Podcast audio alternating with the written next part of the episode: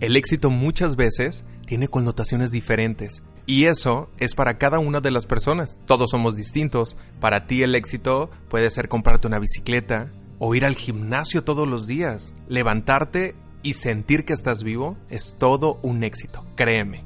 Hay personas que su éxito lo definen por casarse, comprar un coche o llegar a las Olimpiadas. ¿Cuál es tu éxito?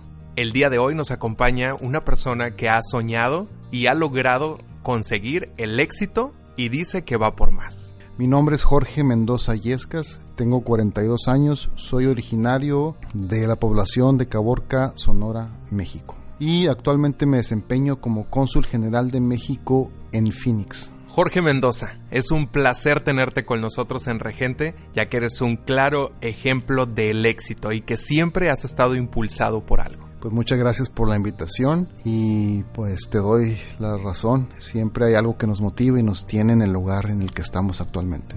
Oye Jorge, eres una persona que viene de México, que eres de Sonora, Caborca. ¿Cómo, cómo era tu infancia, esos primeros años de Jorge en Caborca? Pues una infancia, te podría decir, muy bonita en el sentido de que tenía la libertad de hacer mis propias cosas, de ser un niño independiente. No te voy a decir que tenía todo lo material a mi alcance, mis padres no eran ricos eh, en el sentido material, pero sí nos proporcionaron todo lo necesario para pues ser lo que somos actualmente y bueno, yo la definiría como simplemente una infancia muy feliz. El hermano mayor de cuatro. ¿Qué tanta era tu responsabilidad o lo sentías como una responsabilidad? Fíjate que no sentí yo esa responsabilidad o ese tipo de, carga. Sí me daba cuenta que el hermano que me sigue, hoy pensando un poquito en retrospectiva, sí te podría decir que a lo mejor él me consideraba como un líder yo en ese tiempo no tenía conciencia de la importancia que tenía yo para él. ¿Qué adversidades recuerdas de tu niñez? ¿O cuál fue la que más te marcó? Muy probablemente a lo mejor no sentirme integrado en determinado ambiente en determinada situación. Eh, a lo mejor el querer tener alguna cuestión material. Ya en la cuestión emocional, pudo haber momentos en los que a lo mejor en la transición, ¿no? Clásica transición a la adolescencia en la que te sientes un poco sin guía, un poco eh, solitario. Entonces, si no encajas con tu grupo de, de, compañeros de escuela y luego aparte tienes no una relación muy cercana con tu familia, con tus padres, puede ser un momento complicado para cualquier jovencito que está creciendo, ¿no? Entonces yo te podría decir a lo mejor eso, ¿no? ¿En qué te impulsaste para poder salir de esa situación? Yo creo que pues la vida te va presentando situaciones y personas ¿no? que te pueden eh, de alguna manera sin tú solicitarlo o querer, pues te brindan su apoyo. Yo creo que tuve suerte, he tenido suerte en saberme rodear de personas que han aportado algo a mi vida y no, como te digo, necesariamente que ellos me ayudaron conscientemente, no simple y sencillamente algún ejemplo que me pudieron haber brindado ellos con su comportamiento, con su actitud, pues es más que suficiente, ¿no? Y pues en eso también creo que hay que destacar la receptividad que uno pueda tener, ¿no? Para absorber lo positivo de las personas. ¿Quién marcó esa etapa de la adolescencia en tu vida? Pues mira, es complicado, hay muchas personas. Si, por ejemplo, tú me preguntas por qué yo decidí tomar el camino, este camino en el que me encuentro ahora, soy cónsul general y me dediqué un poquito a la, bueno, a la diplomacia, al servicio público. Fue un, amigo mío que me reencontré con él después de muchos años. Eh, había sido mi amigo en primeros años de primaria, en preparatoria nos encontramos en el último año y bueno, pues yo creo que fue la actitud y la buena vibra ¿no? que él tenía eh, con respecto a sus planes futuros, con respecto a su, su vida, a lo que quería lograr. Simplemente eh, esa actitud ante la vida y ante el futuro. Eso se contagia y pues creo que me ayudó ¿no? a encontrar una idea de qué quería ser yo eh, profesionalmente. Una vez que ya sabías qué era lo que ibas a estudiar, ¿entraste y pensaste que iba a ser fácil o fue complicado realmente estudiar leyes? Yo pensé que iba a ser eh, un reto, pero no imposible. ¿Eres una persona competitiva? Yo creo que sí. ¿Crees que eso te pudo haber ayudado? Sí me ayudó porque este, yo te voy a decir, desde que yo entré a universidad, yo me propuse ser el mejor promedio de mi generación. ¿Por qué? Porque en primaria, en los seis años, yo fui el mejor promedio en los seis años. Entonces, secundaria no fue así. En preparatoria me tocó reprobar materias.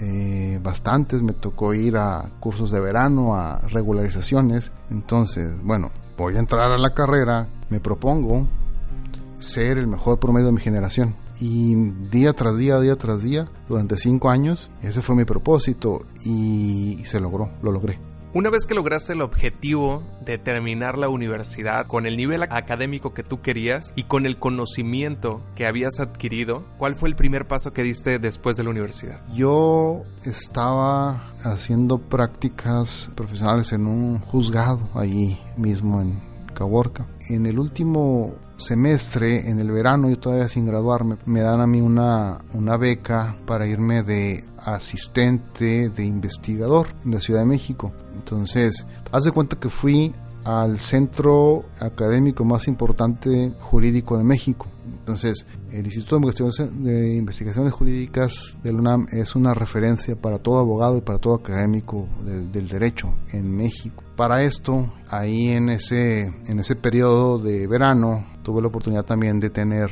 contacto con personas que laboraban en la Secretaría de Relaciones Exteriores y en la que tú empiezas a visualizarte, bueno, pues algún día a mí también me gustaría estar aquí trabajando como ellos. Entonces, una cosa te va llevando a otra. Cuando ya dejo el internado, digo, el, el internship, como le llaman aquí, pues tengo que aprender inglés y ya decido moverme en la ciudad de Tucson a buscar cursos, a ver cómo este, emprendía esto que yo sabía que me hacía falta, ¿no? Para lograr tu objetivo te viste en la situación de aprender un nuevo idioma. ¿Cómo fue esa adversidad?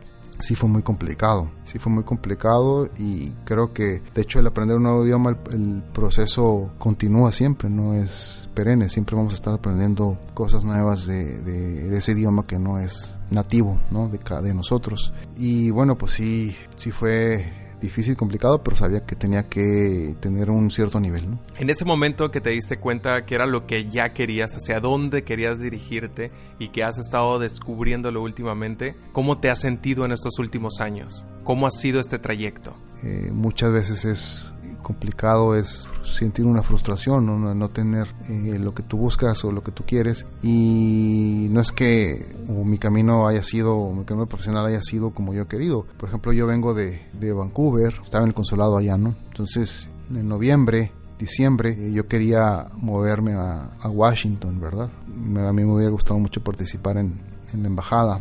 Este no se dio la oportunidad y pues es algo eh, que, te, digo, que, te, hace sentir mal en ese momento, pero después, en enero, ya es cuando me hablan eh, y me ofrecen el consulado general en Phoenix, ser cónsul general en Phoenix, lo que es mucho mejor y mucho más importante para, para mi carrera, ¿no? Entonces tú te das cuenta que a veces no es una cosa, pero pues puede venir otra cosa mejor.